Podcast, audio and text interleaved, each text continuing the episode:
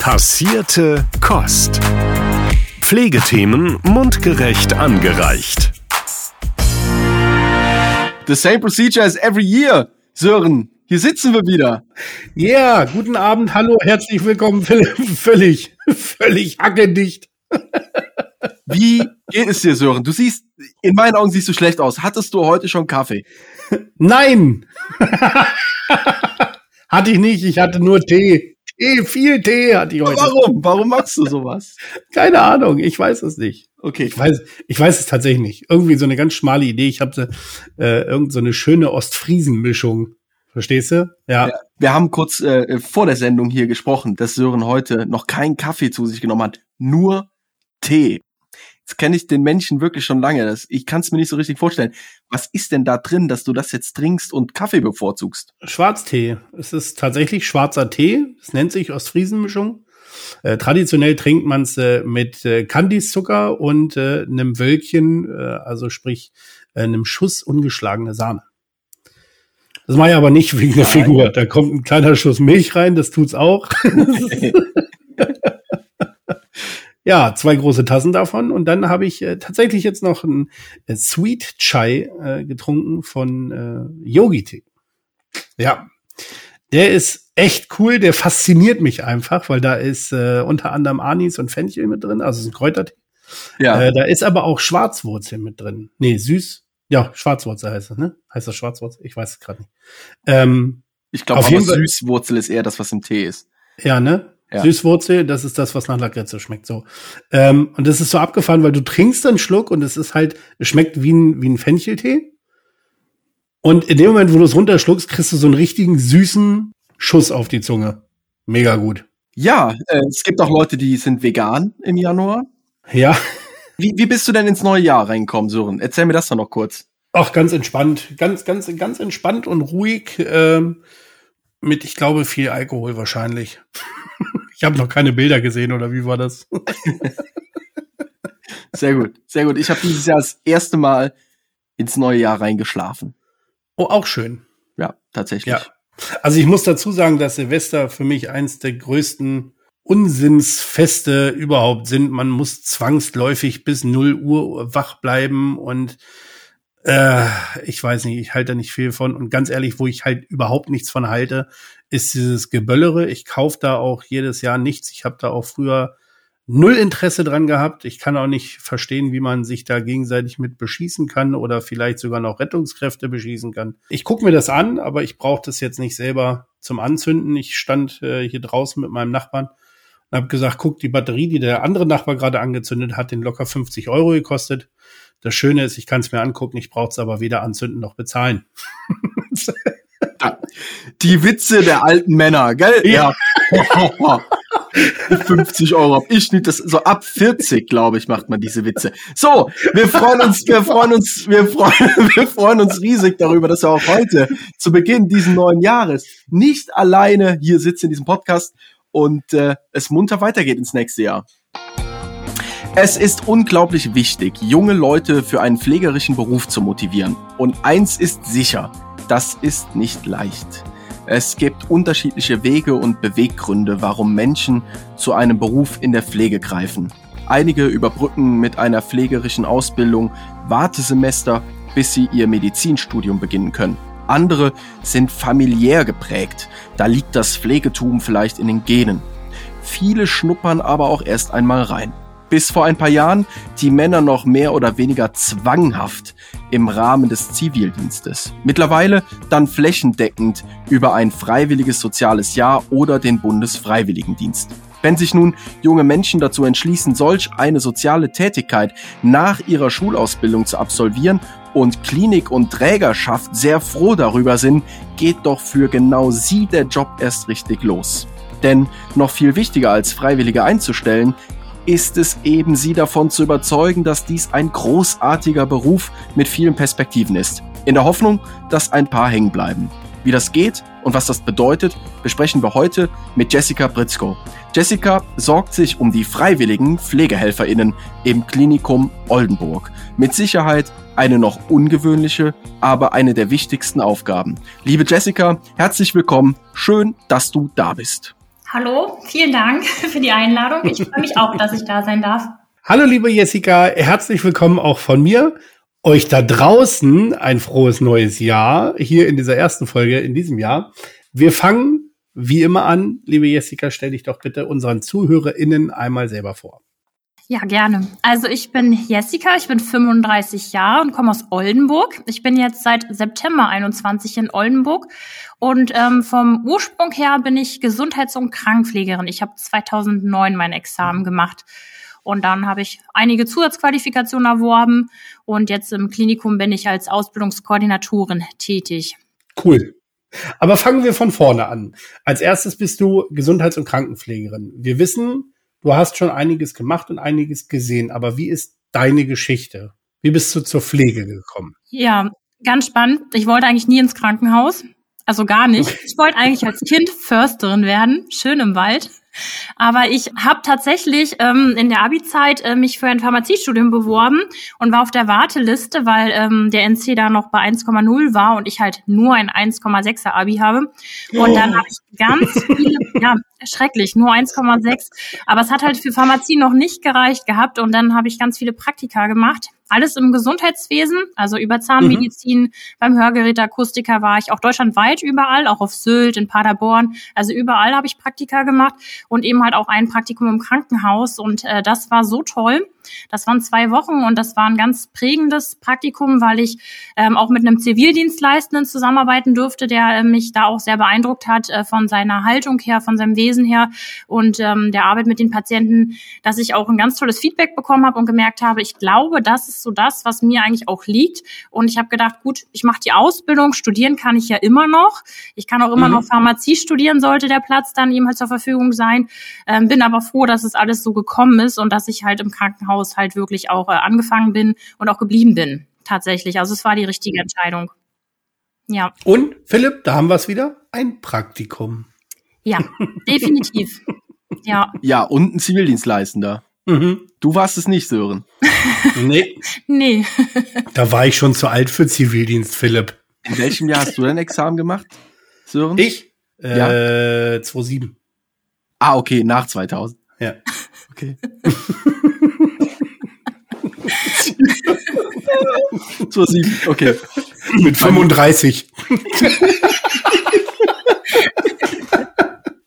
Sehr gut. Jessica, seit September 2021 hast du gesagt, bist du in Oldenburg und jetzt ja. hast du gesagt, deine Praktikareise hat dich äh, quer durch die Bundesrepublik ge geschickt. Und von wo kommst du ursprünglich? Äh, aus der Nähe von Potsdam. Genau, und bin direkt nach dem Abi aber dann tatsächlich nach Hamburg und äh, war da jetzt auch 15 Jahre, bevor ich nach Oldenburg gegangen bin. Mhm. Was war mehr Kulturschock? Nach Hamburg aus der Nähe von Potsdam oder Jetzt nach Oldenburg. Nein, also tatsächlich Hamburg. aus der Nähe von Potsdam nach Hamburg. ähm, so, hier ist es jetzt in Oldenburg, es ist halt entschleunigend im Vergleich tatsächlich. Mhm. Wenn man so 15 Jahre in so einer Stadt gelebt hat, ist das jetzt hier schon sehr entschleunigend. Es ist aber auch sehr schön, weil es eben nicht so anonym ist tatsächlich mhm. auch. Das ist, also hier kann man Leute wirklich auch wieder treffen. Das ist tatsächlich ja. so auf der Straße auch mal ganz schön so. Hm. Ja, zum Beispiel die Melanie Philipp, die läuft wahrscheinlich ab und an da mal rum. Zum Beispiel. Genau, liebe Grüße. so, jetzt bist du am Klinikum Oldenburg Ausbildungskoordinatorin. So kann man zumindest lesen, wenn man auf LinkedIn mit dir vernetzt ist. Erzähl uns doch was über diese Stelle und für wie viele Menschen du da verantwortlich bist. Ja, also der Titel ist äh, tatsächlich sehr weit gefasst, ähm, weil meine Stellenbeschreibung ähm, sehr viele Aufgaben beinhaltet. Das heißt, ich bin in erster Linie für die Auszubildenden der Pflege tätig. Also das sind ungefähr 180. Also wir bilden ja viermal im Jahr an der Klinik aus mit dem Ausbildungsstart. Und ähm, ich bin aber auch für alle Pflegestudierenden zuständig, auch die, die wir international und national bekommen. Wir haben einige Kooperationspartnerschaften mit der Klinik organisiert und Hochschulen. Das heißt, ähm, ich kriege Pflegestudierende von der Hochschule Bremen zum Beispiel, ähm, dann natürlich auch über unsere eigenen Pflegestudierenden, die über die Osnabrücker oder Jade Hochschule kommen, aber auch Pflegestudierende, die aus Groningen kommen, jetzt auch neu aus der Schweiz hatte ich jetzt eine Studierende erstmalig dabei und Dänemark ist auch eine neue Kooperation. Das heißt, die kommen auch in meinen Bereich, dass ich halt dort ähm, bei den internationalen ähm, auch die Einsatzplanung mache, die komplette Willkommens, das Onboarding, die Betreuung auch, die Lehraufträge, die sie mitbringen, dass wir die zusammen bearbeiten und eben halt auch ähm, ja dieses ganze auch private auch ähm, ähm, Verbindungen schaffen, weil die natürlich dann auch hier sich nicht auskennen. Die sind ja ganz neu, die kennen die Stadt nicht und so weiter und ähm, Darüber hinaus äh, kümmere ich mich auch um alle FSJler und Buftis. Ähm, da geht's vom Bewerbungsmanagement aus über die Betreuung, Einsatzplanung, Projekte, die ich mit denen mache, auch. Also Projekte zum Beispiel wie Gesunder Start. Das ist ein innerbetriebliches Gesundheitsmanagement, was wir durchgesetzt bekommen haben, dass wir das denen anbieten dürfen. Das mache ich zusammen mit der mhm. Krankenkasse und mit der MOVE auch. Dann bin ich noch zuständig für alle Notfall- und Rettungssanitäter in Ausbildung, die wir über die Feuerwehr oder die Johanniter bekommen. Das ist jetzt seit diesem Jahr neu, dass ich, also seit letztem Jahr, Juni, also Juni 2022, dass ich die übernehme. Das heißt, da mache ich die komplette ähm, Einsatzplanung über die drei Jahre der Ausbildung ähm, oder eben halt das 38-Wochen-Modul, wenn es die Rettungssanitäter sind. Und auch die brauchen natürlich ein Onboarding, die brauchen eine Betreuung, Projekte. Die Ausbildungsdokumentation übernehme ich bei denen dort auch. Und natürlich mhm. generell auch dieses ganze Netzwerken, auch mit den Kooperationspartnern, das gehört natürlich mit dazu. Ja, und darüber hinaus ähm, bin ich auch für die Praxisanleitenden bei uns in der Klinik zuständig. Ich äh, unterrichte mit einer Kollegin die Praxisanleitenden berufspädagogisch, damit die auf ihre Pflichtfortbildungen kommen, die ja jetzt ja gesetzlich mhm. gefordert sind und ähm, kontrolliere auch die Nachweispflicht, dass wir eben halt auch das erfüllen, gesetzlich auch, dass alle das auch möglichst auch umsetzen und eben halt auch nachweisen können. Ja, die internationalen Mitarbeiter, die wir haben, also die wir aus dem Ausland rekrutieren, die bei uns die fachliche Anerkennung machen, die kriegen von mir noch Unterricht in Hygiene, weil ich noch Hygienebeauftragte bin. Das heißt, die schule ich dann. Und natürlich meine Gruppen selber auch. Die werden alle von mir auch in Hygiene nochmal unterrichtet. Und dann ist noch ein großes Themenfeld, die basale Stimulation, was ich so langsam implementiere in die Klinik. Das heißt, es gibt ähm, ja Schulungstage, Grundkurse und Stationen können mich anfordern, wenn sie herausfordernde Situationen am Patienten haben und ähm, mhm. aus basaler Sicht eben halt die Pflegeexpertise benötigen und dass ich dann nochmal gucke, was ich für Ideen habe aus meiner Sicht, wie man vielleicht mit dem Patienten nochmal anders in Kontakt treten kann. Okay, okay, das müssen, das müssen wir jetzt mal ein bisschen ordnen. Also, aber die Frage, die sich da natürlich anschließt, ist, zahlt das Klinikum Oldenburg Überstunden aus? Oder kriegst du direkt vier Stellen bezahlt? nee. Weil das, das hört sich nach fünf Stellen an. Ja. Äh, und nicht ja. nach einer. Ja, das ist, es ist auch wirklich viel und vielfältig. Das macht es eben halt auch so spannend. Ist, natürlich sammle ich auch Überstunden, die ich aber auch versuche natürlich dann auch irgendwie, ähm, wenn es passt, dann auch mal wieder abzubauen. Aber ich glaube, ähm, dass ich auch ein sehr gutes Zeitmanagement habe einfach. Sehr gut. Mhm. Und seid ihr denn, also bist du alleine? Hast du, gibt's ein Team in der Ausbildungskoordination? Also ich habe eine Kollegin, das ist äh, Silke Modasitzki, die ist ähm, auch Pflegefachexpertin, die unterstützt mich, wenn es um Projekte geht, wie gesunden Start, also dieses betriebliche Gesundheitsmanagement bei den Auszubildenden, das machen wir gemeinsam, oder auch die Schulung für die Praxisanleitenden, das machen wir gemeinsam. Den Rest mache ich tatsächlich alleine. Mhm. Aber da bin ich schon dankbar, dass ich sie habe. Sie ist auch immer mein Ruhepol, also auch mein Austauschpartner, wenn irgendwie auch Fragen sind, auch weil sie auch eine Instanz schon in der Klinik seit Jahren ist. Deswegen bin ich auch ganz froh, dass ich sie an der Seite habe. Ja. Mhm. Eingangs hast du berichtet, du bist zuständig für die Auszubildenden, aber auch die international Studierenden. Mhm. Das bedeutet, Menschen aus dem Ausland, aus dem aus der Schweiz, hast du berichtet, aus, aus den Niederlanden, kommen zu euch für einen gewissen Zeitraum. Ja. Wie lang bleiben denn die Studenten in der Regel dann in Deutschland, in Oldenburg? Mm, das kommt darauf an, was sie vereinbart haben, auch über Erasmus, über die Förderung. Ähm, die aus Groningen sind meistens ein ganzes Semester da, also wirklich mhm. fünf bis sechs Monate. Und dann gibt es aber die jetzt aus der Schweiz, äh, die Tamara, die war ähm, im, im Short-Term da, die war nur zwei Wochen tatsächlich da. Und mhm. ähm, das ist ganz individuell eben halt, was vereinbart ist. Also von zwei Wochen bis sechs Monate ist alles dabei. Das ist ja sehr spannend, also auch vielleicht für Menschen, die gerade jetzt in dem Moment zuhören und denken, ach krass, ich kann tatsächlich mal, ich kann Auslandssemester belegen. Äh, gehen auch Studierende aus dem Klinikum Oldenburg ins Ausland? Bisher nicht, aber deswegen haben wir diese Kooperationspartnerschaften auch geschlossen, weil wir genau das auch möchten, dass wir auch rückwirkend mhm. natürlich auch den Austausch dorthin gewährleisten können. Also das ist ja großartig, das ist ja Wahnsinn, wie viele äh, träumen vielleicht davon, aber das ist ja in diesen, in diesen Jobs echt nicht ganz so leicht möglich. Und selbst mit unseren Ausbildungsurkunden am Ende können wir ja nicht einfach mal so eben easy peasy international arbeiten gehen. Das ist ja auch nur in einem sehr beschränkten, sagen wir mal, europäischen Rahmen möglich. Aber ähm, auch, wir können auch lang nicht einfach über Grenzen wandern und sagen, wir sind ausgebildete Pflegekräfte genauso wenig, wie sie zu uns kommen können. Das ist sehr spannend, ähm, gerade für junge Menschen, glaube ich. Einfach, es macht die ganze Sache natürlich also auch Studium ja nochmal viel attraktiver, wenn ich auch als Pflegestudierender über Erasmus mein Auslandssemester buchen kann. Genau und auch die Pflege tatsächlich auch im internationalen Vergleich auch zu sehen. Also ich hatte natürlich mhm. jetzt durch die Kooperation auch die Möglichkeit, zum Beispiel auch nach Groningen, auch die Hanse Hogeschool mal zu besuchen, auch das mhm. Krankenhaus dort kennenzulernen. Das ist, ähm, glaube ich, auch für jeden, der mit ähm, Ausbildung und Studium, mit ähm, Pflegeentwicklung auch zu tun hat, einfach auch super inspirierend. Also auch für einen selber, um auch seine eigene Motivation auch immer wieder auch weiter zu halten, weil mhm. man eben halt auch sieht, was auch ähm, international möglich ist und wie wir mhm. Deutschland eben halt auch da hinkommen können. Mhm. Ich weiß noch zu meiner Zeit an der Hochschule, da gab's äh, im Praktikumssemester ist eine Kommilitonin oder zwei gemeinsam, weiß ich gar nicht, sind, glaube ich, in die USA und haben dort gearbeitet. In, aber das war ein riesen, ein riesen. Das haben, mhm. also das war total aufwendig in der Organisation. Das war, also es war ein Meilenstein für alle, ein Meilenstein für die Hochschule. Wir fanden es alle super krass. Das war einfach nicht normal, dass man als Studierender oder Studierende der Pflege jetzt in, ins Ausland geht und dort sein Praxissemester absolviert. Das war nicht normal. Das war was ganz Besonderes damals, ja. Ja, also das ist es, denke ich, auch für die, die zu uns kommen, ist das auch so, weil einfach dieser Aufwand dahinter schon sehr hoch ist. Also allein diese ganzen Formalitäten auch, dass die Formulare stimmen, die Verträge angepasst sind und so mhm. weiter. Wohnraum, ne, auch sowas muss ja organisiert werden. Ähm, auch ja. die Betreuung insgesamt, auch ähm, das Einfliegen auch. Also da ist schon ganz viel, viel Aufwand hinter.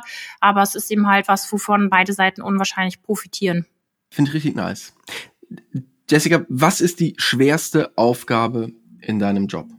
Mm, ich finde tatsächlich immer wieder für diesen Beruf zu begeistern. Also dafür auch ähm, einzustehen, dass das einer der schönsten Berufe ist, die es gibt, weil ich immer wieder merke, dass auch gerade auch die Auszubildenden, die jetzt im Rahmen der Generalistik auch neu in die Ausbildung kommen, immer wieder sich für ihre Ausbildung auch rechtfertigen müssen. Also auch vor Kollegen, intern, extern, wie auch immer, aber auch immer wieder für diese Ausbildung auch sich zu rechtfertigen. Und ähm, das ist, glaube ich, auch entscheidend, dass man da auch als diejenige Person, die eben halt ähm, für Ausbildung auch einsteht, da auch selber eben halt hinterzustehen und das auch beizubehalten, egal was die Medien sagen, egal wie die Rahmenbedingungen herrschen. Mhm. Also auch diese Haltung nicht zu verlieren zu dem Beruf. Mhm. Wie war das denn bei dir damals, als du dich dafür entschieden hast? Wie haben denn Familie, wie hat, wie haben Freunde reagiert, als du gesagt hast, das mit dem Pharmaziestudium, vielleicht, gucken wir mal, ich werde jetzt mal Pflegerin? Also bei mir war es tatsächlich so, dass eher alle das positiv aufgefasst haben. Ich habe natürlich zu einer Zeit auch mich beworben, wo auch die Stellen noch nicht so, wo noch ganz viel ähm, Wettbewerb auch war um Stellen. Also die gab es eben halt jetzt nicht so wie Sand am Meer zu meiner Zeit. Mhm. Also da wurde man wirklich auch ausgesiebt, sage ich mal. Und deswegen, also bei mir haben sich tatsächlich alle sehr gefreut und ich hatte, also ich werde auch nicht vergessen, mein äh, Bio-Leistungskurslehrer, der hatte damals sogar gesagt, als er uns gefragt hat, was wir machen nach dem Abi, meinte er zu mir, also Jessie, bei dir ist ganz klar Schule oder Krankenhaus eins von beiden. ich, jetzt mache ich ja quasi beides irgendwie. Und deswegen, also der wusste das irgendwie die ganze Zeit über. Und ähm, genauso ist es einfach auch. Ich glaube, dass viele das auch, auch wussten. Mein Papa meinte mal eine Zeit lang, ich werde Nonne. Ist ja auch eine Schwester, wenn man so will, ne? also von daher, äh, vielleicht war da auch die Vermutung so, ne? Ähm, also ich habe tatsächlich nie Probleme gehabt. Ich musste mich auch nie rechtfertigen dafür, dass ich das tue. Mhm. Im Gegenteil, eigentlich habe ich tatsächlich immer wieder Bewunderung auch dafür gehabt. Vielleicht auch weil ich auch sehr transparent bin mit dem, was ich tue. Also ich mache mhm. ähm, kein Hehl daraus, ähm, mich zurückzunehmen oder für, für das auch einzustehen, was ich tue. Und ich berichte auch immer sehr bildhaft auch von Patientensituationen oder Situationen mit Auszubildenden.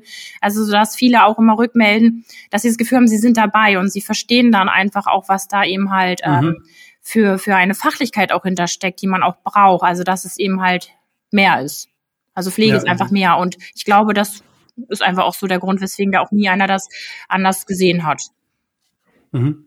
Jetzt sind unsere Ausbildungszeiten schon doch ein Augenblick her. Aber so im Grund haben wir alle ja irgendwie im gleichen Zeitraum so ungefähr, ja, Philipp, ich weiß, du 20 Jahre später als ich, unsere pflegerische Ausbildung absolviert. Inwiefern unterscheiden sich die jungen Erwachsenen in der Pflege heute zu uns damals? Also ich finde, dieses Schimpfen über die Generation, was man ja doch immer wieder erlebt, das gab es in jeder Generation. Jede Generation hat schon immer über die andere Generation geschimpft. Mhm. Also das ist nichts Neues. Mm, man muss sich nur bewusst machen, also das ist das, was ich erlebe, dass ähm, natürlich die Auszubildenden von heute oder auch die Studierenden von heute, die sind natürlich ganz anders aufgestellt. Die sind ähm, Digital Natives, also die kennen mhm. sich mit Technologien aus. Es ist normal, dass die eben halt ganz viel auch aufs Handy greifen, googeln, um Wissen zu generieren. Und ich glaube auch, dass ähm, diese Möglichkeiten gab es ja damals einfach so in dem Rahmen noch nicht so extrem, mhm. wie es halt jetzt ist. Aber das ist ja auch eine Chance, weil sie natürlich mehr Optionen haben, auch Wissen zu generieren, auch übers Internet, über Datenbanken, über die Literaturrecherche. Das sind ja Sachen, die habe ich in der Ausbildung zum Beispiel nie gelernt. Wie macht man eine richtige mhm. Literaturrecherche? Und ich finde, da haben sich einfach neue Wege auch eröffnet, die jetzt nicht äh, zwingend ähm, schlecht sind. Und im Vergleich zu mir und mein Kurs Teilnehmern von früher, würde ich sagen, sind das schon auch Auszubildende, die schon ein gutes Selbstbewusstsein auch haben. Auch wenn sie mhm. in die mhm. Ausbildung kommen, die schon sehr klar sind mit dem, was sie wollen, auch häufig, dafür auch einstehen, die kennen häufig ihre Rechten und Pflichten auch ähm, mhm. und äh, sind da auch nicht verlegen, sich das auch einzufordern und vor allem ähm, ja, leben sie natürlich auch viel mehr dieses, also Work-Life-Balance ist da ja schon auch ausgeprägter, dass die eben halt mhm. halt auch Freizeit tatsächlich sogar höher bewerten. Ne, also es ist ja schon eine Generation, finde ich, die sehr darauf achtet, pünktlich Feierabend zu machen auch. Oder man merkt es auch so Berufsanfänger, die ja dann ähm, gar nicht in Vollzeit starten, sondern in Teilzeit beginnen auch. Das kann man ja häufig beobachten auch. Also die ja. sind sich schon klar mit sich selber irgendwie, also viel mehr als ich es vielleicht damals war finde ich. Mhm, mh. Ja, aber es ist auch gut. Also es ist ja jetzt nicht, dass es zwingend schlecht ist, dass sie da auch mehr auf sich Acht geben. Mhm. Total. Werdet ihr alle zustimmen, oder? Also gerade, Sören, wir haben uns schon so oft unter. Also, ja. Was ich alles akzeptiert habe in meiner Ausbildung, ja. das kann man keinem erzählen. was mit mir und meinen Ausbildungskollegen damals veranstaltet wurde. Mhm was wir Schichten und Überstunden gerissen mhm. haben, was wir an Tätigkeiten durchgeführt haben, wie viel Überstunden wir gemacht haben. Das ist völlig absurd, wie mit uns teilweise auch umgegangen wurde, mhm. wie wir für die die ganze Arbeit machen mussten, wo die anderen keinen Bock drauf hatten oder so. Ja. Wenn ich irgendwie so 50 Betten Klingel bei der Übergabe oder so. Also ja. Klingel bei der Übergabe. Die Klingel bei der Übergabe. Selbstverständlich steht der Azubi zehnmal auf und kriegt nichts ja, von der und Übergabe. Und wehe, du stehst nicht auf. genau, das ist heute sicherlich auch mhm. noch zum Teil so. Das äh, rückmelden natürlich Auszubildende auch äh, zurück. Mhm. Aber es ist nicht mehr dieser massive Umfang, wie es halt damals war, weil sie eben halt auch ein rechtzeitiges Stopp auch sehen oder auch die Möglichkeiten nutzen, wie ähm, ja Stellen wie meine zum Beispiel auch, die als Bindeglied da ist, auch um äh, mhm. äh, Ungereimtheiten da irgendwie auch nochmal aufzudecken oder auch Sachen anzusprechen, anzuregen oder aber auch eine Jugendauszubildendenvertretung, die haben wir ja bei uns in der Klinik auch, die gab es zu meiner Zeit auch noch nicht, die ist bei uns super stark aufgestellt also die haben natürlich auch noch mal ganz anderen Rückhalt auch und deswegen sind mhm. sie da jetzt auch mutiger, auch für sich einzustehen. Ja. Ich habe ja in einem Pflegeheim gelernt für ähm, ehemalige Obdachlose, Alkoholkranke, Drogenabhängige und so weiter. Im Prinzip war das ein eigenes Dorf. Und da waren äh, das Haus, wo ich gelernt habe, und neben, direkt nebenan war noch so ein etwas offeneres Haus. Die hatten so ein paar Bungalows vor der Tür. Da waren so ja Quartalsalkoholiker und sowas, die wirklich eigentlich selbstständig gelebt haben, aber dann äh, regelmäßig irgendwie sich so weggeschossen haben, dass sie dann eben Vollpflege brauchten. Und da war es zum Beispiel so, im Nachtdienst war da drüben eine Pflegefachkraft in diesem äh, anderen Haus äh, und bei uns im Haus waren zwei Nachtwachen. Wenn ich dann mit Nachtdienst hatte, musste ich immer für eine bestimmte Zeit rüber alleine in dieses eine Haus, weil die beiden Fachkräfte dann zusammengezogen wurden, um nachts die Medikamente zu stellen. Und dann saßt du wirklich irgendwie zwei, zweieinhalb Stunden allein, komplett allein in diesem Riesenhaus mit Außenanlage, hm. mitten in der Nacht. Das war mal die Hölle. Ja. Gibt's das heute, kann ich dir versprechen, würde die Jugendauszubildendenvertretung bei mhm. mir vor der Tür stehen. genau dieses Thema thematisieren. Gott sei Dank. Ja, Ja, also deswegen, das ist, ist wirklich so, ne? Da- Also solche Extreme, glaube ich, gibt es heute kaum noch. Ja. Ja. Gut so, gut Ja. so.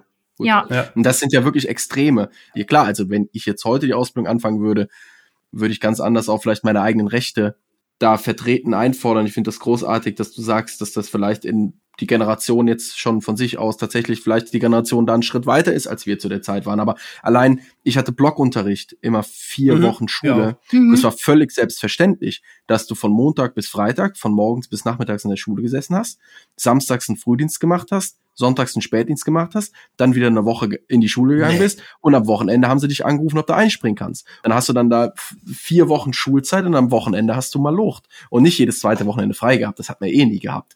Natürlich wurden die Auszubildenden immer angerufen zum Einspringen, sondern immer die Auszubildenden, die Krass. einspringen Das gab es zum Beispiel bei uns nicht. Also wenn Schule war, war Schule. Da hatten wir nichts mit dem Heim zu tun. Äh, wobei bei uns, also Klassenkameraden oder Kameradinnen von mir, bei denen war das auch gang und gäbe. Also das ist jetzt nicht so was völlig äh, Unwirkliches für mich. Aber das war auch mal, da denkst du dann halt, ne, wenn, wenn du das nicht kennst, denkst, was ist denn das für ein Quatsch? Mhm. Ja, heute wird da anders drauf geachtet, tatsächlich. Mhm. Ja. Gut so. Ist es äh, geschlechtermäßig äh, weiter? Also habt ihr mehr, mehr männliche Pflegekräfte? Mm, Also ich finde schon, dass es mehr geworden sind, aber der Anteil ist Ja. trotzdem noch höher bei den weiblichen Kolleginnen. Ja, das schon. Also wenn ich mir so einen Kurs angucke, letztens hatte ich einen Kurs da, da hatten wir acht männliche junge Menschen drin. Also von daher, das finde ich ist schon Mhm. gut. In meiner Ausbildungszeit, in meinem Kurs waren wir, waren es drei Jungs. Mhm. Philipp, bei dir, wie viel waren es bei dir? Fünf, glaube ich. Ja. Ich meine, auch bei mir waren es auch vier oder fünf. Aber ich weiß, in dem einen Jahrgang über uns, da war kein einziger Mann drin. Das waren nur Mädels. Und da weiß ich immer noch, wenn unsere Klassenlehrerin dann rüberkam und die hatte halt immer gesagt, Gott sei Dank, hier ist nicht so ein Zickenterror. Aber man merkt auch, finde ich, wenn man ähm, guckt, ähm, wenn die Männer in die Pflege kommen und man halt fragt, wie sie zu dem Beruf gekommen sind, sind das meistens die, die wirklich vorher eben halt ein FSJ gemacht haben oder eben halt ein Praktikum. Also da fällt es extrem auf, dass die eben dadurch geprägt sind. Also es ist ja, glaube ich, bei allen so, dass das natürlich das Entscheidende ist, aber gerade bei den Männern ist das häufig der Grund, warum Mhm. sie eben halt auch in den Beruf kommen.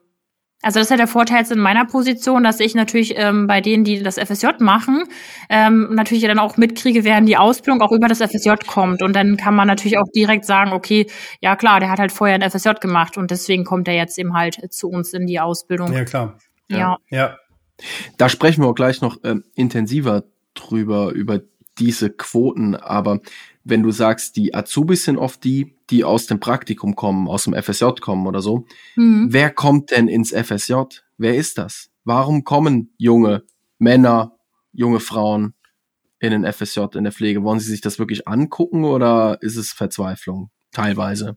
Nee, also Verzweiflung würde ich bei gar keinem tatsächlich jetzt sagen, dass das so ist. Also bei denen, die ich jetzt ähm, letztes Jahr im August eingestellt habe, ich habe ja 30 Einstellungen gemacht, da war das tatsächlich so, dass ein großer Anteil ähm, geprägt ist durch die Familie. Also da gibt es viele, die im Gesundheitswesen schon aktiv sind, sei es in der Pflege, als Arzt oder auch Zahnmediziner in irgendeiner Form. Also die sind au- auf Mhm. jeden Fall geprägt familiär.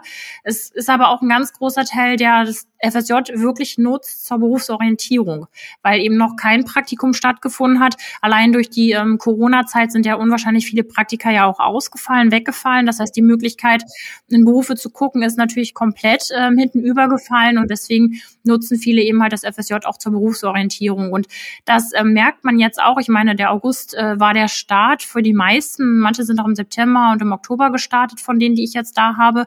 Und ähm, jetzt merkt man auch, sind so viele dabei, die jetzt schon sehr gefestigt wurden in dieser Zeit schon, in ihrem Berufswunsch, aber eben halt auch viele, die auch immer noch schwanken, aber die eben halt auch schwanken in den Berufen im Gesundheitswesen. Das finde ich zum Beispiel auch ganz spannend. Ich habe einen jungen Mann in der Notaufnahme im Einsatz, der ähm, gerade hin und her gerissen ist, ob er halt in die Pflege kommt oder ob er Notfall- und Rettung oder Rettungssanitäter werden möchte. Mhm. Da habe ich ihm jetzt, das ist ja auch der Vorteil, wenn man natürlich solche Gruppen verwaltet und die Kontakte hat, habe ich ihm jetzt nochmal eine Hospitation bei der Feuerwehr ermöglicht, dass er auf dem Einsatzrettungswagen eben halt ein paar Tage mal mitfahren kann.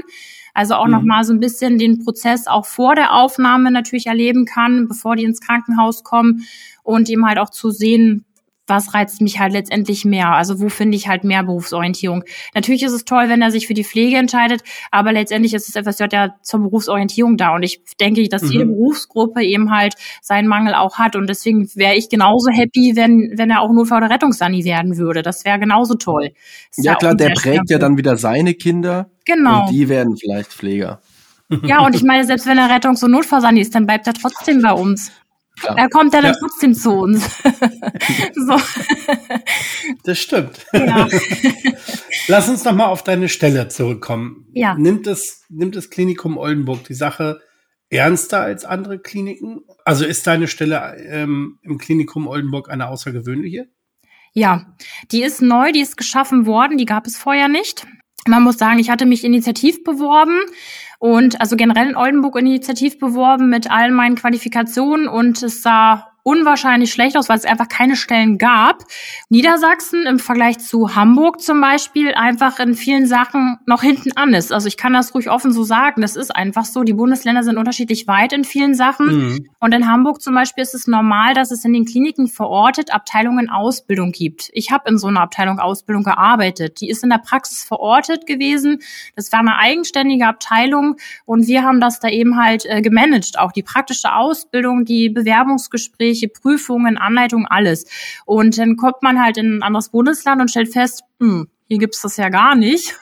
und ich habe so viel Expertise, äh, wohin damit? Und dann hatte ich halt ähm, den großen Vorteil, dass eben halt Frau Brase als Pflegedirektorin natürlich als äh, sehr innovativ denkende Frau eben gesagt hat, Mensch, ich habe Ihre Bewerbung hier, ich würde Sie gern kennenlernen. Ich habe keine Stelle, aber ich würde Sie trotzdem gern kennenlernen. Kommen Sie doch mal vorbei. Ja, und dann bin ich da an einem Freitagnachmittag hin und Montag rief sie an und sagte, ich will Sie haben, ich weiß noch nicht wie, aber wir schaffen diese Stelle. Ja, und cool. dann haben wir das gemacht. Genau, also wir haben die halt quasi jetzt so ein bisschen zusammen kreiert, ähm, auf der Grundlage meiner Qualifikation natürlich auch, damit ich das mhm. möglichst natürlich auch einbringen kann. Der Weg dahin, dass es ähm, noch im vollen Umfang auch gesehen wird, dass es nötig ist, dass es solche Stellen gibt, ist noch nicht zu Ende. Also ähm, es ist schon mhm. auch ein Weg, das auch äh, zu etablieren, so eine Position, muss mhm. man ganz klar sagen. Jessica, drei Dinge, drei Dinge, die die Menschheit da draußen wissen muss. Was ist wichtig und worauf achtest du in deiner tagtäglichen Arbeit, um gerade die FSJler dazu zu bringen, dass sie da bleiben, dass es ihnen gefällt, dass es ihnen gut geht und dass sie hoffentlich in einer Ausbildung starten. Drei Dinge. Was ist besonders wichtig? Man muss den roten Teppich ausrollen. Ganz klar. Also mhm man hat keine andere Wahl, man muss den roten Teppich ausrollen. Also alles bieten, was die auch wirklich ähm, auch sich vorstellen, was die sich wünschen. Also ich habe Hospitationsanfragen in alle möglichen Bereiche, die versuche ich alle zu ermöglichen, dass die möglichst ganz komplex das Krankenhaus oder auch ähm, alles andere kennenlernen, um eben halt auch diese Vielfältigkeit des Berufes auch kennenzulernen, den Pflegeprozess auch zu verstehen. Das ist ganz entscheidend. Dann Nahbarkeit also wirklich weg von diesem Hierarchiedenken, ähm, die wirklich auch auf Augenhöhe zu sehen und auch äh, denen auch zu begegnen und auch erreichbar zu sein. Also das erste, was ich mir angefordert habe, ist ein Diensthandy mit WhatsApp also mit diesen ganzen jungen Menschen brauche ich WhatsApp. Ich habe 20.000 verschiedene WhatsApp-Gruppen. Die schreiben mir mhm. natürlich auch um 22 Uhr. Dann kommt dann um 22 Uhr, ah, Jessica, im Übrigen, äh, morgen habe ich eigentlich noch einen Termin beim Deutschen Roten Kreuz. Kannst du bitte der Station Bescheid sagen? Ach so, und übermorgen, dann ist das und das und dann, ach so, jetzt schlaf aber erstmal gut, bis morgen. So, ne? Also so geht das wirklich. Also da muss man natürlich auch für sich gucken, was bin ich auch für ein Typ ne? Also dass man da nicht auch Grenzen setzt. Aber ähm, das ist auch ganz entscheidend, dass man eben halt erreichbar ist. Über Mails ist das einfach total schwierig. Ja, einfach die überall mit abholen, überall mitnehmen, denen alles zeigen, äh, sie für alles begeistern auch, weil ähm, ja, die müssen unwahrscheinliche Vielfältigkeit sehen, weil sie das brauchen. Mhm. Ja. Hast du dein Handy in der Nähe? Mein Diensthandy oder mein privates? Das Diensthandy. Ich müsste es kurz holen. Ja, hol's doch mal bitte kurz. Ja. Ja, das scheint ein paar hundert Quadratmeter Wohnfläche zu sein. Ja, 60.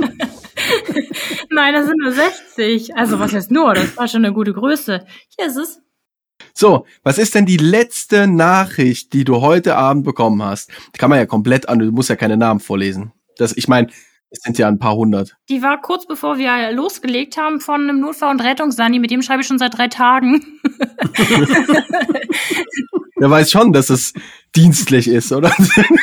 ja, ja, er schreibt, er schreibt dann auch, es ist so lustig. Dann meinte er dann auch am Wochenende, also dann meinte ich so, bis wann brauchst du das dann? Und dann habe ich schon, ich habe ja vor meinem Urlaub in der Software schon alles abgezeichnet, bei euch allen. Ähm, und dann habe ich geschrieben, dir auch ein schönes Wochenende. Und dann hat er geschrieben, also Feierabend ist Feierabend. Ich weiß ja nicht, aber ob du am Wochenende vielleicht am PC arbeitest? Fragezeichen sonst gerne nächste Woche spätestens. so, na, also es ist schon dieses vorsichtige Antasten, aber nochmal deutlich machen, ich brauche es ja eigentlich. Und dann habe ich heute das alles gemacht, für, für alle nochmal aus dem Kurs. Ähm, und dann schrieb er so, Ah, Jessica, vielen Dank fürs Freischalten, aber ich wollte ja noch mal was an den Stunden ändern. Und ich so, hey, du hast doch gesagt, ich, am besten wär's doch, wenn ich am Wochenende schon gemacht habe. Jetzt habe ich extra gesagt, dass ich am Montag mache und jetzt musst du doch noch mal was überarbeiten. Weil das Problem ist halt, bei der Feuerwehr, die haben halt eine eigene elektronische Software. Und ähm, wenn ich es freigegeben habe, ist es freigegeben. Dann kann ich es halt nicht mehr zurücknehmen. so, ne? Also, und deswegen, und dann, ähm, ja, habe ich jetzt auch gesagt, muss dann natürlich jetzt nochmal mit dem Einsatzleiter sprechen, ob wir nochmal zurückspulen können. So, ne? Also, ja, aber es, es wird mehr geschrieben oder kommen mittlerweile auch, also ich meine, Voice-Mails. Nee, er hat mir Sprachnachricht geschickt. Sprach, ja, ich wollte gerade sagen. Okay, ja. Ja. ja, schon auch Sprachnachricht. Dann auch, das ist auch eigentlich ganz gut, weil man natürlich manchmal ein bisschen klarer ausdrücken kann, was man eigentlich will, ne? Ja, ja. ja. Vom Prinzip ja, aber ich hasse das, wenn ich, also ganz schlimm finde ich es dann, wenn ich so sehe, äh, Ping, Sprachnachricht guckst du und siehst drei Minuten. Ja, ja, geht gar Denk nicht. Ich immer, äh, nee. aber du kannst sie doch schneller stellen. Mache ich ja dann, aber dann sind es trotzdem anderthalb Minuten. Ja. Und zwei Sachen, wenn ich schneller stelle, finde ich, hast du immer das Gefühl, der, der dir das gerade aufspricht, ist mega angepisst. Das ist so, mein Gott, was hat er denn? Ach so, warte, warte, ich mach noch mal langsam. Ah, nee, ist gar nicht so schlimm, der meckert gar nicht. Aber der Vorteil ist tatsächlich bei den Sprachnachrichten, ich habe ihm halt auch, das darf man ja auch nicht vergessen, natürlich gibt es, sind es junge Menschen, die haben natürlich auch häufig auch Schwierigkeiten und Probleme, auch privater mhm. Natur. Und manchmal schicken die ihm halt Sprachnachrichten und dann höre ich schon an der Stimme, okay, da, das Mädchen ist jetzt gerade mhm. irgendwie kurz vorm Wein. Und dann kann man auch zum Beispiel ganz anders reagieren. Also ich habe auch viele Absolut. Sachen, die ich hier wirklich auch ähm, privat, also in meiner Freizeit kläre, was die mhm. privat mhm. an Sorgen haben. Also auch mit Eltern mhm. in Kontakt zu treten, solche Sachen, das mache ich mhm. eben halt auch. Ne? Es ist das leider eben halt auch eine Zeit, wo auch viele junge Menschen auch ähm, ja auch Erkrankungen mitbringen, auch psychische mhm. Erkrankungen. Also das finde ich, das zum Beispiel finde ich persönlich hat zugenommen. Das ist mein ganz persönliches Empfinden, mhm. dass das mehr geworden ist, dass wir ähm, ja junge Menschen haben, die auch eine ganz andere Betreuung auch privat eben halt benötigen. Ja wo man ja. auch mehr mit Familie auch in Kontakt treten muss, viel mehr auch mit Psychologen, Seelsorgern oder auch Plätze zu organisieren auch. Das ist der Vorteil, wir haben eine Kinder- und Jugendpsychiatrie bei uns auch, da durfte ich dann auch schon mal cool. was vermitteln, so, ne. Also das ist auch schon, schon mehr geworden. Aber das bietet eben halt auch das Diensthandy, ne, dass man eben halt auch mal auch am Wochenende mal schnell reagieren kann. Auch die äh, internationalen Studierenden, ne, sobald Corona jetzt irgendwie was war, ne, ich war letztes Jahr im April selber im Urlaub in Groningen gerade zu Besuch, habe gedacht, gucke ich mir mal Groningen an. Da schreiben mir meine Mädels hier, meine Studierenden, äh, Jessica, bei uns in der WG ist ein Corona-Ausbruch, was sollen wir denn jetzt machen? Und ich dachte mir so, hm, also ich bin jetzt in Groningen. Aber natürlich habe ich jetzt schnell aus Groningen heraus alles organisiert dann so, ne, dass die bei uns irgendwie zur Testung können und so weiter und so fort, dass die ja. einen abgeholt wird vom Papa und so weiter. Also so, ne, dass ähm, man kann natürlich viel schneller reagieren. Ja, absolut. Und die müssen nicht warten. Wenn ich in deinem Job wäre, würde mir das auch nicht so viel ausmachen. Bei mir ist halt das Problem, ich mache viel oder ich stecke ja viel in Terminen. Mhm. Und in einem Termin oder unterwegs, wenn du viel telefonierst, kannst du eine Nachricht nicht abhören, ja. sondern dann ist es natürlich für mich einfacher, wenn ich mir hier kurz mein Handy nehme und gucke mal eben, was hat der geschrieben, dann kann ich mhm. auch antworten. Während in der Schulung kann ich halt nicht mal im Play drücken und dann erzählt mir, keine Ahnung, Kollege XY von Kunde äh, YZ, was da gerade alles schief läuft. Ja, also das mache ich aber auch, wenn ich im Unterricht bin, dann schreibe ich auch nur kurz, äh, kann ich aktuell nicht abhören, gucke ich in der Pause rein oder so. Mhm. Ne? Mhm. Dann ja. Aber das Diensthandy ist das A und O. Also ohne das ähm, geht nichts. Das glaube ich. Wie sind denn so die Quoten? Du hast gesagt, 180, ungefähr 180 Auszubildende, 30 Einstellungen FSJ. Da sind ein paar überlappende wahrscheinlich dabei. Das werden also wahrscheinlich aktuell ein paar mehr sein. Mhm. Wie viel von den 30, die jetzt im August, September gestartet haben, sind zum Beispiel heute noch am Start? Und ansonsten, was würdest du sagen bei den Auszubildenden? Wie hoch ist die Durchhaltequote oder die Abbruchquote? Mhm. Also bei den FSJ-Lern sind jetzt noch 23 aktiv, aktuell von den 30. Es haben mhm. sehr viele am Anfang aufgehört, eben das, was wir eingangs ja schon gesagt haben, weil ein Studienplatz frei geworden ist und sie dann eben okay. halt dann doch den, den Studienplatz angenommen haben oder auch den Ausbildungsplatz, was ja völlig in Ordnung ist. Und ich hatte jetzt auch ähm, zwei Abbrecher, die das tatsächlich gemacht haben aufgrund der finanziellen ähm, Geschichte, weil sie natürlich im FSJ ja nur ihr Taschengeld bekommen. Und das waren beides äh, junge Männer, die eben schon eine Vorausbildung auch hatten und ähm, festgestellt haben, okay, also die können ihren Lebensunterhalt davon einfach nicht ausreichend bestreiten, mhm. dass die halt sich jetzt einen anderen Job gesucht haben einfach. Also wie viel ist das Taschengeld? 380 Euro. Aber dann muss man ja auch gucken, es gibt ja welche, die kommen auch von weiter weg, die müssen natürlich ihre Fahrkarte dann irgendwie davon auch noch bezahlen und so weiter, sodass dann da vielleicht nachher auf der Hand irgendwie nur noch 150 oder 200 Euro bleiben. So, ähm, und ähm, ja, wenn man halt eine eigene Wohnung auch hat und also der eine hat wirklich eine eigene Wohnung auch zu finanzieren, da kommt man mit 83 Euro nirgendwo hin, ne? Also deswegen, das fand ich dann auch völlig begründet, dass der dann auch sagt, okay, ich habe es versucht, so, das war jetzt eben halt nicht möglich und Unterstützung kriege ich halt nicht anders. Der ist eben halt jetzt zu Amazon gegangen, ne? Also der macht jetzt erstmal einen Job, bis er einen neuen Plan hat, so, ne? Ja. So, also deswegen, aber ich finde so, wie gesagt, so von denen, die jetzt noch da sind, diese 23, die sind auf jeden Fall dabei und die ziehen auch alle voll durch. Die machen ihr Jahr wirklich voll. Also außer jetzt eine, die ähm, hört jetzt Ende des Monats auf, aber weil sie zu uns äh, im Februar mit der Ausbildung kommt. Ah, also ich ja, ja. in die Pflegeausbildung jetzt ab Februar, deswegen hört die halt vorzeitig auf, ne? Aber von den 23 habe ich auch schon, also mit ihr jetzt und noch drei andere, die in die Ausbildung kommen zu uns. Pflege schon. Also das ist cool. schon safe. Die haben schon ihre Plätze. Mhm. Kriegen die was angerechnet? Nee, ne? Mm. Nee, das FSJ kann man nur im Rahmen des Studiums noch anrechnen. Also dann stelle ich die Bescheinigung mhm. so aus, dass die reicht für, fürs Medizinstudium. Mhm. Genau. Dann haben die quasi damit schon einen Teil ihres Pflegepraktikums abgegolten im Medizinstudium. Ja. Das kann ich ähm, so formulieren, dass das passt. Sehr gut. Aber dann ist das ein ganz schön wichtiger Hebel, oder? Also so Total dieses äh, FSJler-Gewinn für so, ein, für so eine Trägerschaft, für so ein Klinikum. Ja, auch die ähm, Pflegepraktikanten ja genauso, selbst wenn sie nur zwei Wochen oder drei Wochen im Pflegepraktikum sind, die brauchen auf jeden Fall die Einblicke, die müssen an der Basis sein, die müssen wirklich im Geschehen sein, damit sie eben halt auch äh, erleben, wie es eben halt auch läuft. Und da ist es auch ganz entscheidend natürlich, dass die Kollegen auf den Stationen oder in den Bereichen sich auch entsprechend präsentieren. Also da darf es eben halt nicht sein, dass Kollegen dann selber über ihren Beruf schimpfen die ganze Zeit. Also da geht's ja. eben halt auch los. Da muss jeder eben halt dann auch dafür einstehen, dass er eben halt sich für so einen Beruf entschieden hat und dass es gut ist, sich für so einen Beruf zu entscheiden auch, ne? Also mhm. die nicht zu verprellen dann, ne?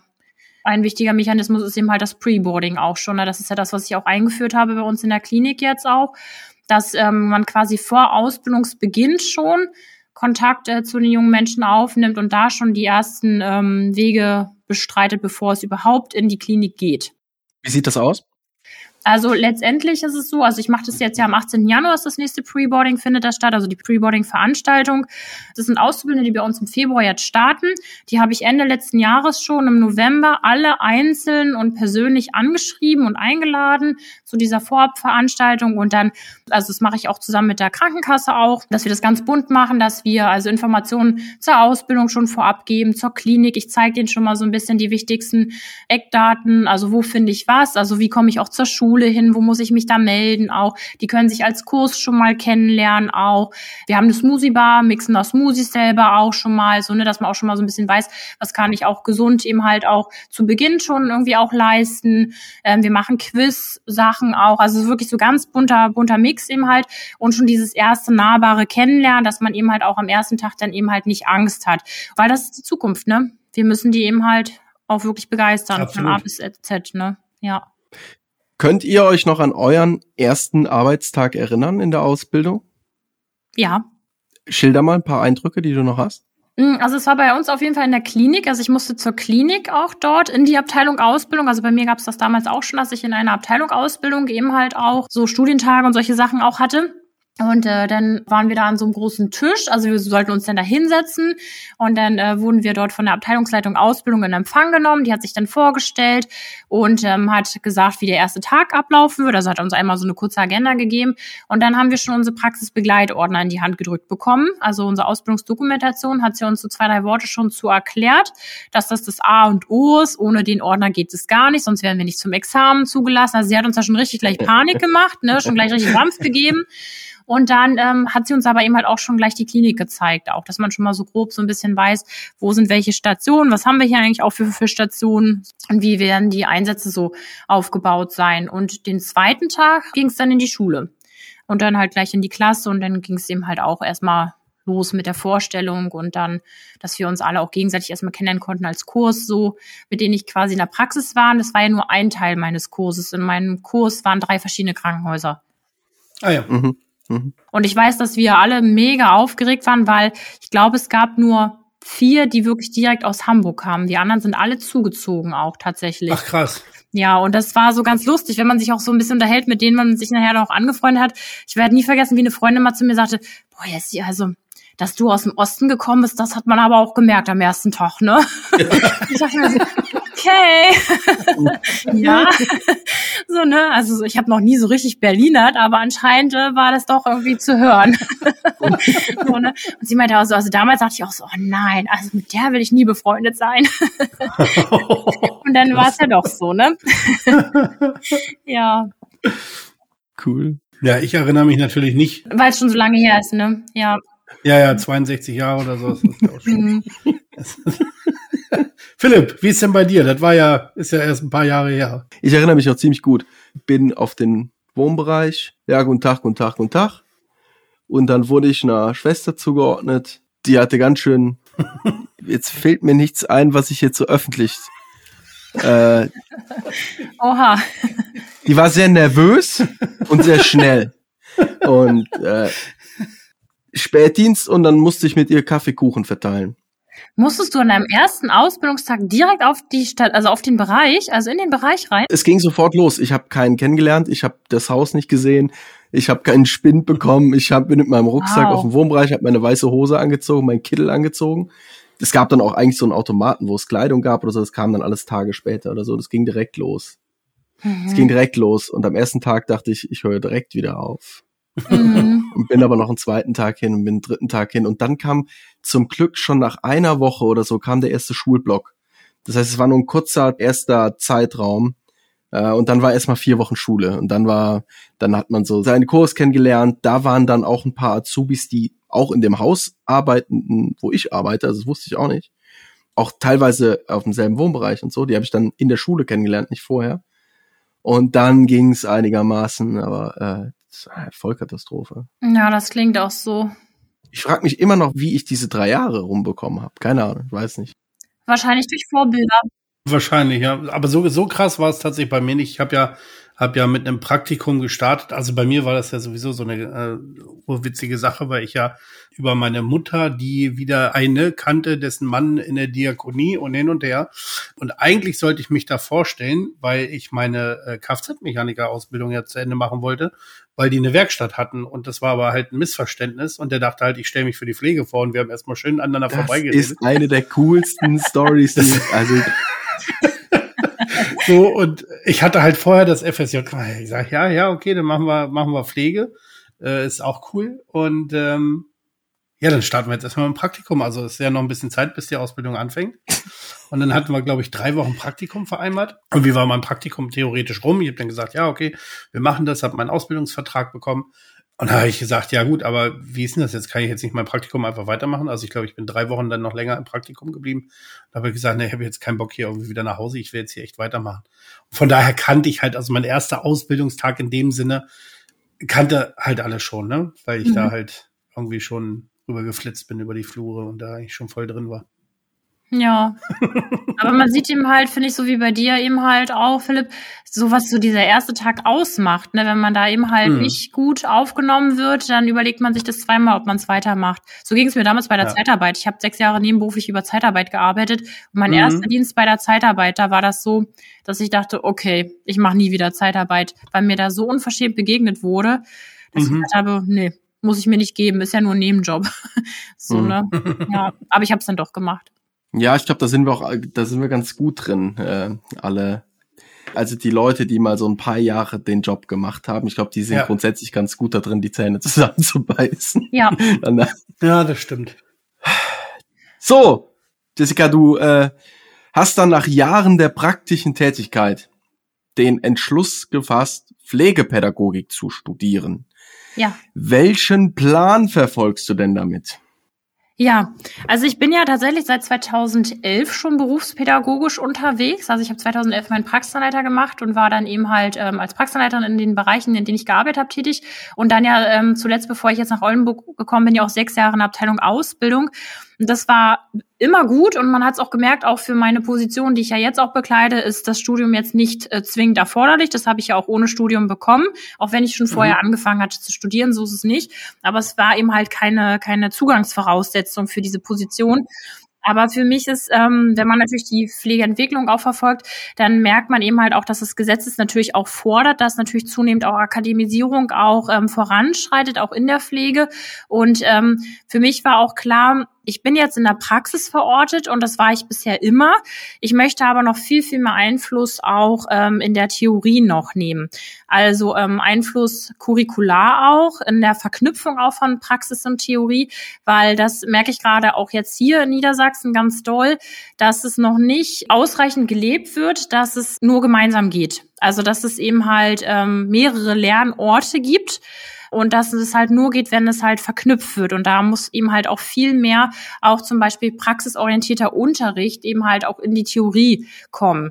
Und ähm, ich bin also auch im Rahmen meines Studiums jetzt natürlich auch, weil man sich ja damit viel mehr jetzt auch auseinandersetzt, auch mit Unterrichtsformen, ganz doll auch davon überzeugt, dass es unbedingt notwendig ist, auch wenn es super schwierig ist, das zu implementieren, aber dass man dieses fallorientierte, selbstorganisierte Lernen einfach auch als Konzepte eben halt in die Klassenräume bringt. Also wirklich weg von diesem mhm. Frontalunterricht.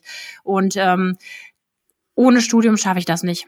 Also da komme ich nicht in mhm. diese Theorie, um da mhm. eben halt mhm. Verknüpfung schaffen zu können.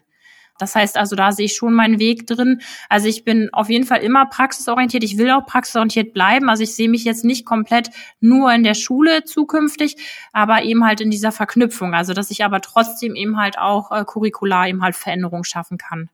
Hm. Verstehe. Ja. Hast du durch das Studium noch bei anderen Dingen eine andere Sicht drauf? Ja, also es geht schon mal damit los, dass ich natürlich Module habe, so Themenfelder, mit denen ich halt vorher noch nichts zu tun hatte. Wissenschaftliches Arbeiten allein schon. Habe ich nie eine mhm. Ausbildung mhm. gehabt. Wie mache ich eine richtige Literaturrecherche auch? Mhm, ne? Genau, das hast du vorhin gesagt, ja. Genau, sowas halt finde ich auch wirklich super schwierig. Also da musste ich mich sehr reinfuchsen. Aber das ist auch genau das, was eben halt auch bewusster macht, weswegen es auch notwendig ist, dass wir auch akademisierte Pflegekräfte auch haben zum Beispiel. Mhm. Weil das ist ja ein ganz entscheidender Punkt. Das sehe ich auch in der basalen Stimulation auch. Wenn man die Studienlage sieht, in der Pflege gibt es kaum Studien.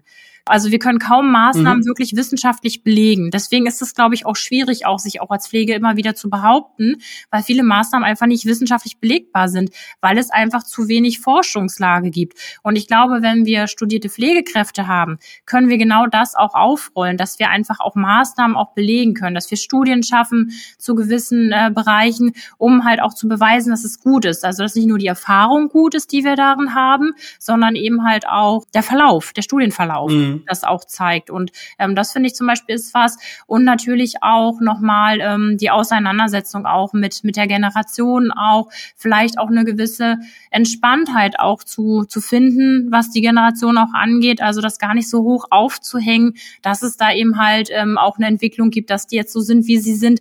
Also auch da immer wieder auch sich bewusst zu machen, dass jede Generation sein Für und Wider hat und dass wir eben halt mit dem, was wir da eben halt auch haben, halt arbeiten müssen.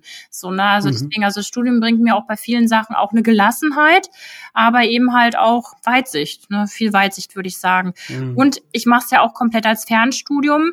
Und das ist eben halt auch nochmal eine Herausforderung. Ne? Also ich vertrete ja quasi jetzt selber das selbstorganisierte Lernen, was ich eben halt auch als Unterrichtsform befürworte. So, ne? Aber das mache ich mhm. eben halt natürlich jetzt auch selber die ganze Zeit. Genau, und ja. das ist halt aber natürlich auch schwierig, mit einer Vollzeitstelle den Spagat noch zu schaffen und dem Studium nebenbei. Ja.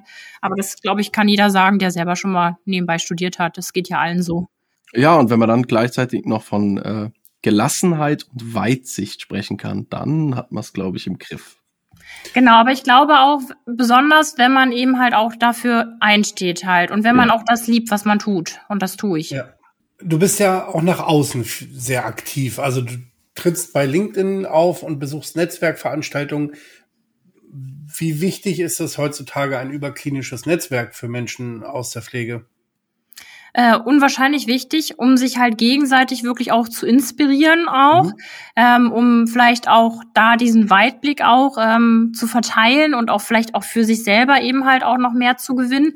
Und natürlich auch um so kurze Dienstwege, so wie ich das jetzt ja auch habe im Rahmen der Kooperationspartnerschaften, dass man einfach mhm. auf kurzen Dienstweg auch Sachen organisieren kann, Hospitation Absolut. ermöglichen kann, um halt da auch die Vielfältigkeit darzustellen auch so. Also auch dieses halt, dass es einfach auch ein Miteinander ist und gar nicht ein, ein Gegeneinander sein muss, sondern dass es eben halt äh, ganz entscheidend ist für einen Berufsstand, der ja noch viel zu wenig für sich selber einsteht, über sowas auch füreinander einzustehen. So, das ist mhm. absolut, ich glaube, ohne geht es gar nicht mehr. Also das muss man. Ja. Ja. Ja. Und du hast eingangs in der Vorbesprechung von einer Veranstaltung gesprochen, die du mitorganisierst. Hm, vielleicht ist jetzt der richtige Zeitpunkt, äh, wo wir gerade über Netzwerkarbeit und Veranstaltungen sprechen, äh, dass du da vielleicht noch drei Sätze zu loswirst, was da in Hamburg passieren wird. Ja, dieses Jahr wird am 12. und 13. Mai in Hamburg der Kongress für basale Stimulation stattfinden. Erstmalig wieder in Deutschland. Ich bin ja im Verein, im Förderverein der basalen Stimulation als Praxisbegleiterin für basale Stimulation. Und ähm, bislang ist das immer tatsächlich in, in der Schweiz äh, gewesen oder in Österreich. Und jetzt äh, darf die Regionalgruppe Nord, in der ich eben halt aktiv bin, diesen Kongress in Hamburg ausrichten. Das heißt, man darf daran teilnehmen. Und der Schwerpunkt ist natürlich ähm, das Thema Bewegung äh, auf diesem Kongress. Mhm. Da geht es wirklich darum, äh, wie vielfältig Bewegung auch stattfinden kann. Und Christel Bienstein natürlich auch als die äh, Kollegin, die das ja initiiert hat, überhaupt, ja. die wird natürlich auch dort präsent sein, auch der Förderverein selber eben halt auch und eben halt wir, die auch aktiv sind. Also ich finde zum Beispiel basale Stimulation ist ein Themenfeld in der Pflege auch, was unwahrscheinlich viel Haltung fördert. Deswegen ist es, glaube mhm. ich, auch unabdingbar, dass ähm, das auch weiterhin Gott sei Dank auch Bestandteil der Ausbildung ist und auch im Studium auch häufig gefordert ist und dass das auch als Qualitätsmerkmal gesehen wird, weil ähm, natürlich auch in der basalen Stimulation lange Zeit nicht viel passiert ist und jetzt ja seit 2019 ja Gott sei Dank auch die Krankenkassen aufgewacht sind und es ja jetzt mhm. auch mit finanzieren. Das heißt, auch basale Stimulation kann als Qualitätsmerkmal auch für eine Klinik oder für eine Einrichtung gesehen werden und auch Patienten können das eben halt auch für zu Hause auch nutzen. Also Angehörige mhm. können das eben halt auch einfordern und Deswegen ist das eine tolle Entwicklung und ähm, ich finde, der jeder, der sich mit basaler Stimulation auch befasst hat, verändert sich selber auch in seiner Haltung, auch zum Beruf. Und wie gleichst du das, was du alles so beruflich machst, aus? Also ich brauche auf jeden Fall Sport, das ist ganz wichtig. Also ich gehe schon dreimal die Woche zum Sport. Freunde, Familie ist ganz wichtig. Dann auch und ähm, ich bin ein totaler Fan von Musik. Also ich brauche so jeden Tag mindestens fünf bis zehn Minuten, wo man mal so ganz verrückt durch die Wohnung tanzen kann. Bei mir kann ich auch alles zuziehen, also dann sieht das auch nicht jeder, Gott sei Dank. so, ne? Also sowas brauche ich auf jeden Fall auch. Und ich bin auch so ein kreativer Kopf. Also ich schreibe halt auch ab und zu mal Poetry Slam oder ähm, ich habe mal angefangen, zwei Bücher zu schreiben, an denen ich dann auch immer wieder mal so ein bisschen weiterschreibe und die auch hoffentlich irgendwann auch mal veröffentlichen kann. Also ich glaube, es ist ganz wichtig, dass man ja guckt, was eben halt äh, Befriedigung gibt. Aber ich muss auch sagen, wenn man Befriedigung im Beruf erfährt, empfindet man das auch immer gar nicht so schlimm. Mhm. Und das tue ich halt. Deswegen ist das häufig eben halt einfach Leidenschaft auch, ne? Und wie viele von den zwei Büchern haben was mit Pflege zu tun? Keins. das eine ist ein Kinderbuch und das andere ist eine Komödie. Okay. Cool. Wir sind sehr gespannt. Genau, wir wollen beide dann ein Exemplar. Okay. Vor allen Dingen von dem Kinderbuch. Mhm. Ja, aber ich versuche natürlich über so Fachartikel jetzt dann auch, dass man mal hin und wieder vielleicht auch versucht, was zu publizieren. Das ist natürlich auch immer gut. Ja, mit Sabine hast du einmal zusammen jetzt bei Bibliomet Pflege oder sowas habe ich was gefunden. Also genau, ich, ich habe einen Artikel zum Preboarding äh, veröffentlicht. Ah, ja, genau, genau, das war der, ja. Im Februar kommt noch mal ein Artikel raus zu unser Olipster. Wir haben ja äh, letztes Jahr eine interprofessionelle Ausbildungsstation bei uns im Klinikum etabliert und darüber ist auch noch mal ein Artikel jetzt äh, mhm. geschrieben worden. Der kommt jetzt wenn alles klappt, im Februar jetzt dann raus in der Schwester und der Pfleger. Und ja, ich habe natürlich auch einen eigenen Instagram-Kanal zur basalen Stimulation, wo ich dann zum Beispiel auch einen Poetry Slam veröffentlicht habe. Also solche Sachen mache ich dann halt schon auch da über das kreative Schreiben so, ne? Mhm. Ja. Cool. Boah, jetzt bin ich enttäuscht. Ich habe wirklich einiges äh, tief recherchiert, aber diesen Instagram-Kanal habe ich nicht gefunden. Der heißt Bibasal. Biber. Da habe ich jetzt noch nicht so viel. Also ich muss da noch, man versucht natürlich so viel wie es geht ja irgendwie nebenbei noch zu schaffen. Aber ähm, Äh, B-I Basal. genau, aber da noch so ein Unterstrich, dieser tiefe Strich noch. Ach, Bi wie das englische Bi Ja, sei. Basal. Nein, ah, Cyberball. Genau. Ich habe immerhin 54 Follower. 55. 56. Hervorragend. Also ich find's krass, was du alles machst. Ich kann es mir überhaupt nicht vorstellen, wie das funktioniert. Das ähm, allein die Stellenbezeichnung, die du eben rausgehauen hast, äh, in Verbindung mit deiner Tätigkeit hier in so einem Verein wie ähm, die ähm, zur basalen Stimulation und da irgendwelche Veranstaltungen noch nebenbei organisieren, per WhatsApp mit deinen 250 anvertrauten Menschen da am Wochenende kommunizieren. Das ist schon krass. Das ist schon außergewöhnlich. Danke. Ja, definitiv. So Leute muss man erstmal finden. Das hast du aber schön gesagt. Vielen Dank. Eine ganz wichtige Frage haben wir natürlich noch. Ja. Unsere letzte Frage, die Standardfrage. Ob du dir heute wirklich stellen darfst. Ich bin, ich weiß es nicht. Komm, dann stell du so. Nein, nein, nein, nein, nein. Es ist- Routinen darf man eigentlich. Haut man- raus. Jetzt willst du wissen. also weil Pflege, Pflegepodcast, wir dürfen niemals eine Routine brechen. Auf keinen Fall. Ja. Ja, du ja auch recht. Na gut. Ich wage es. Wie trinkst du deinen Kaffee, Jessica? Mit Milch? Hafermilch oder Kuhmilch? Nee, tatsächlich Hafermilch, die Barista, die gute von Oatly. Die mag ich sehr gerne. Die kann man nämlich richtig gut schäumen. Hm. Eigentlich Milch mit Kaffee, wenn man so will. Mhm. Ja. Milch, Hafermilch mit Kaffee. Mhm. Weil ich einfach mehr Milch als Kaffee nehme. Hafermilch. Hafermilch.